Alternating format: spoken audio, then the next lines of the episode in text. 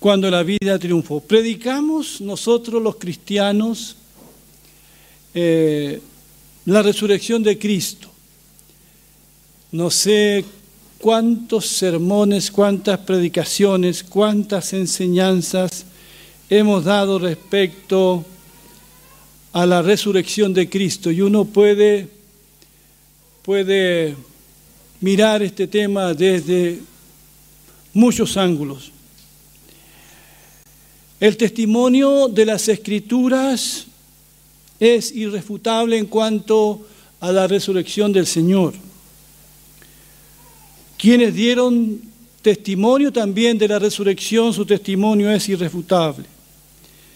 Pero ¿qué significa para nosotros esto de que Jesús haya resucitado? Hemos hablado de eso en otras ocasiones, lo que significa para nosotros. Pero lo único que quisiera decir al empezar es que significa que la muerte no es definitiva, que la muerte no es el fin, que la muerte para nosotros es el comienzo. No sé a cuántos funerales he asistido en estos 40 años que llevo como pastor.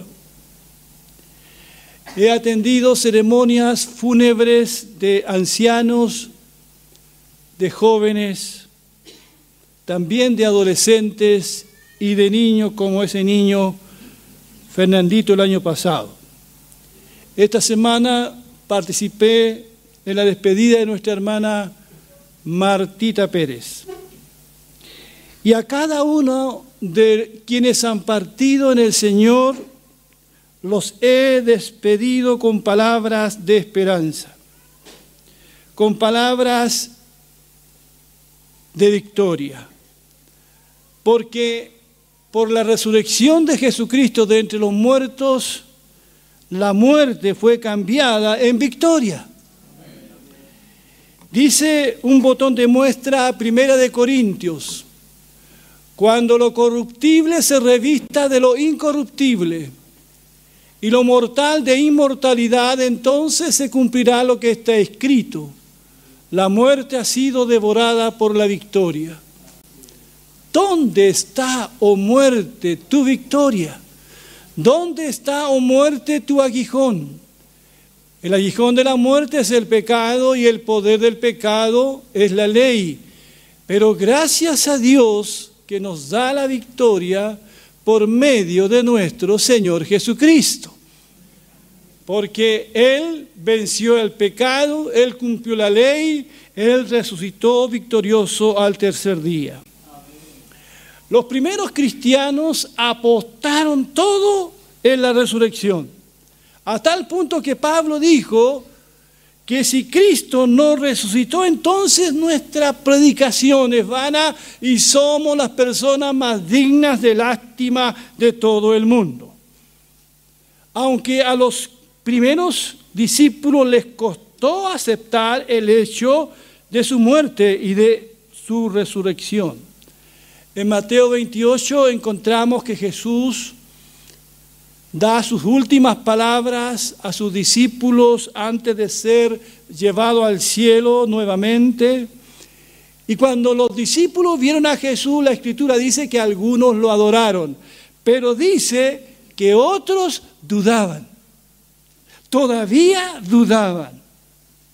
Pero cuando fueron convencidos con seguridad de la resurrección de Jesús, nada detuvo a los discípulos. Nadie los paró. Ellos predicaron y dieron la vida por creer esto. Allí en Hechos 4:33, a ver si lo pueden leer conmigo porque es un hermoso verso. Dice, con gran poder los apóstoles daban testimonio de la resurrección del Señor Jesús y abundante gracia había sobre todos ellos. Cuando fueron convencidos de su resurrección, cuando el Espíritu Santo les convenció, cuando ellos vieron y tocaron al Jesús resucitado. ¿Qué es lo que hicieron? Con gran poder dieron testimonio de la resurrección del Señor Jesús en Jerusalén, en Judea, en Samaria, hasta lo último de la tierra. La resurrección del Señor fue predicada y sigue siendo predicada hasta el día de hoy. La resurrección resultó en reacciones muy distintas. Los creyentes fueron transformados. Pedro fue uno de ellos. Ya sabemos cómo era Pedro antes de la resurrección de Cristo y el cambio que tuvo después, la valentía que tuvo. Se armaron de valor y salieron a conquistar el mundo cuando fueron convencidos de esta verdad. Pero los que no creyeron hicieron caso omiso a esta proclamación, hasta se burlaron. Pero Jesús lo había advertido. ¿Se acuerdan cuando él contó la parábola del rico y Lázaro? Al final Jesús dice, tampoco se persuadirán aunque alguno se levante de los muertos. Hay gente tan dura de corazón que Jesús lo dice y lo advierte. Tampoco se persuadirán aunque alguno se levante de los muertos. Hermanos y hermanas, hay gente que dice, si yo viera ese milagro, creería. Si Dios respondiera a mi oración, y a veces nosotros oramos y decimos, Señor, responde la oración, ¿para qué cree en ti? He visto a mucha gente ser tocada por el Señor, recibir respuesta a sus oraciones, pero son las personas más incrédulas que existen.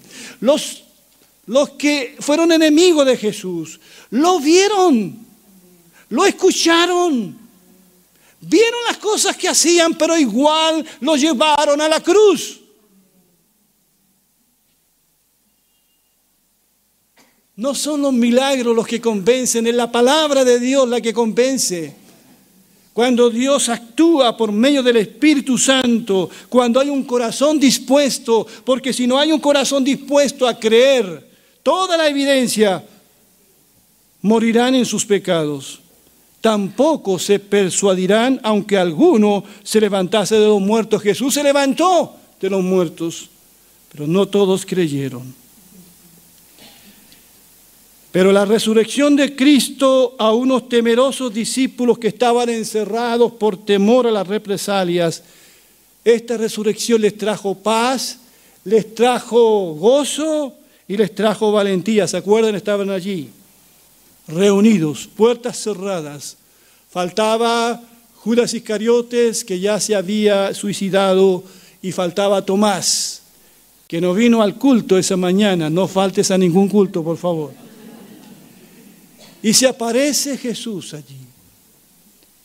Y ellos se regocijan viendo al Señor y Él les dice, paz, paz para ustedes. A una, mujer que llora en el cementerio, Jesús resucitado les trajo consuelo. A dos de sus seguidores que van cabizbajos, tristes y depresivos camino a Emaús, les devuelve la vista espiritual, la fe y las ganas de vivir.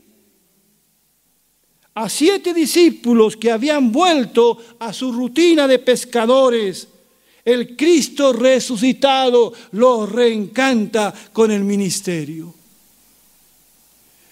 ¿Cuántas personas eh, eh, necesitan ser reencantados en el servicio al Señor? ¿Cuántos líderes que están aquí, diáconos, líderes de ministerio, maestros, necesitan conocer a este Cristo resucitado de una manera más cercana. Es Él el que pone en nosotros la pasión y la motivación.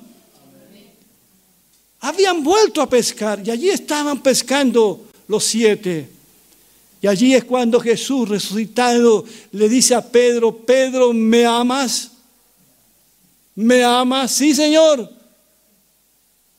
Pedro, ¿me amas?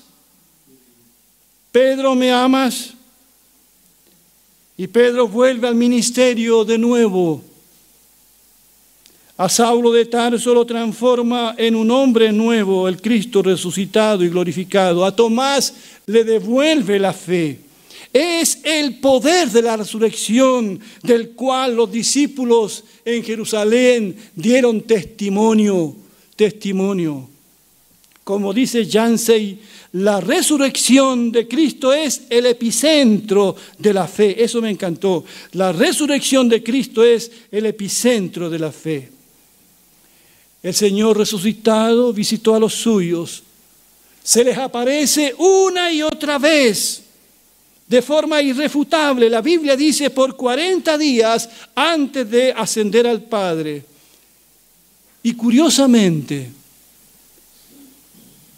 todas estas apariciones de Jesús fueron a sus discípulos, fueron aquellos que estaban dispuestos a creer. ¿Sabía usted que Jesús no se le apareció a ningún incrédulo, a ningún no creyente? Uno dice, bueno, ¿y por qué Jesús no se aparece al Sanedrín? ¿Por qué no se apareció a Pilatos? ¿Por qué no se apareció a Herodes, el que lo coronó con espina y se burló de él? ¿Por qué? ¿Por qué solo a los suyos? Porque ellos ya tuvieron la oportunidad de creer. Igual lo hubiesen rechazado, no sé cuál es la razón. Él se aparece a aquellos que están dispuestos a creer.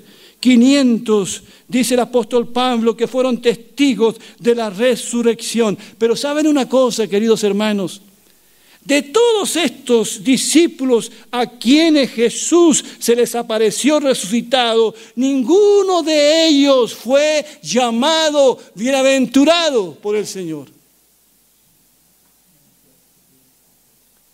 El Señor dijo, ¿quiénes son los bienaventurados? Bienaventurados los que no vieron y creyeron. No es necesario ver para creer. No es necesario escuchar una respuesta a una oración, ver un enfermo ser sanado. El corazón tiene que estar dispuesto Bienaventurado, ¿sabes tú que no fuiste testigos de, ocular de la resurrección de Jesús? Que no lo vistes, que no lo tocaste. Si tú crees, el Señor dijo que tú eres un bienaventurado. Y eso no es menor. Cuando la vida triunfó, entendemos que la muerte no es el fin. La muerte no es irreversible. No es irreversible. Se habla de alguien que fallece como de una pérdida irreversible, irreparable.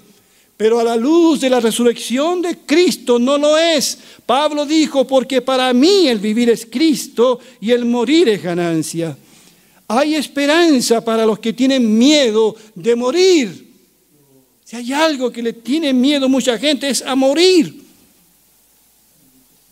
El miedo a la muerte se ha instalado en nuestro país, en el mundo entero, pero la resurrección de Jesucristo de alguna manera quita ese temor a la muerte. La resurrección de Cristo es la única esperanza de este mundo. Por eso despedimos a nuestros seres queridos que han partido en el Señor con un hasta pronto, porque si Cristo resucitó, ellos también lo harán un día. Un día todo será restaurado y ya no habrá más despedidas ni lágrimas por la partida de un ser querido, porque un día resucitaremos para estar con el Señor.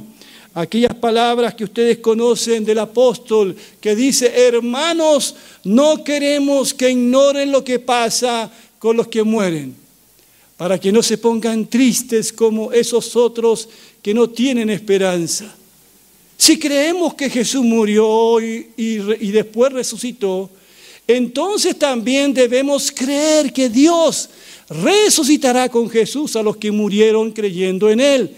De acuerdo con lo que el Señor nos enseñó, nosotros les aseguramos que los que estemos vivos cuando el Señor regrese, no nos adelantaremos a los que ya estén muertos. El Señor mismo bajará del cielo con voz de mando, con voz de arcángel y con trompeta de Dios. Y los que murieron creyendo en Él serán los que resuciten primero. Luego los que estemos vivos en ese momento seremos llevados junto con ellos en las nubes para reunirnos con el Señor en el aire y así estaremos con el Señor para siempre. Por eso dice, anímense unos a otros con estas palabras. Anímense unos a otros con estas palabras. Así que la resurrección de Jesús debe traer a nosotros, hermano, expectativa, ánimo, esperanza. A los que están tristes en esta mañana, les digo, Jesús resucitó. Como alguien dijo, yo hablé con él en la mañana. Resucitó, hermanos. Tenemos esperanza. Tenemos certeza. Sabemos dónde vamos. Tenemos alguien que camina con nosotros. Así que hace unos días atrás iniciamos con las hermanas el estudio del libro La persona de Jesús de Paul Miller. En la primera lección analizábamos el relato de Lucas 7, cuando Jesús resucita al hijo de la viuda de Naín. Apenas Jesús la vio, sintió compasión y le dijo, no llores, no llores. Ninguno de nosotros hubiese podido decirle eso a una viuda que va a sepultar a su único hijo. No llores. ¿Cómo decirle a alguien que no llore? Tiene que expresar sus sentimientos. ¿Por qué Jesús le dijo no llores? Porque Jesús sabía lo que iba a hacer. Él es el único que le puede decir a una persona que está en su dolor, no llores. Yo no le puedo, ni tú no, no le puedes decir algo así. Se lo dijo Jesús porque él sabía que le iba a devolver a su hijo. Cuando está frente a la tumba de Lázaro, Jesús lloró junto con los demás, pero es allí que hace esa potente declaración que bien vale la pena recordar en esta mañana. Jesús dijo, yo soy, yo soy la resurrección y la vida, el que cree en mí aunque esté muerto vivirá. Y todo el que cree en mí nunca morirá. ¿Crees esto? Ella le respondió, sí, Señor, yo creo que tú eres el Cristo, el Hijo de Dios, el que debía venir al mundo. Me encanta esto que dice aquí el Señor. Y me encanta la respuesta de, Marta que le dice, sí Señor, pero Marta dice, no solamente creo en la resurrección, yo creo en ti. Yo creo que tú eres el Cristo, el Hijo de Dios, el que debía venir al mundo. Queridos hermanos y hermanas, amigos y amigas que nos están escuchando desde muchos lados. La resurrección de Jesucristo nos dice que nada está perdido en la vida. Los seguidores de Jesús pensaron que todo estaba perdido. Volvieron a pescar. Aquellos dos que iban Ay, Maús, estaban muy tristes y desalentados. Todo se acabó para nosotros. Eso pensaron los discípulos las primeras horas, los primeros días. ¿Por qué? Porque ellos vieron morir a Cristo. Fue sepultado. Una enorme piedra fue puesta en la entrada del sepulcro. Una guardia romana se apostó allí pero en la madrugada de ese domingo, por el poder de Dios, Jesús se levantó vivo de entre los muertos. Cristo venció la oscuridad, venció a las tinieblas, venció al infierno y regresó. Por eso Apocalipsis dice que Él tiene las llaves de la vida y de la muerte. Así que no tengan miedo, Cristo vive. Quienes lo vieron jamás volvieron a ser los mismos.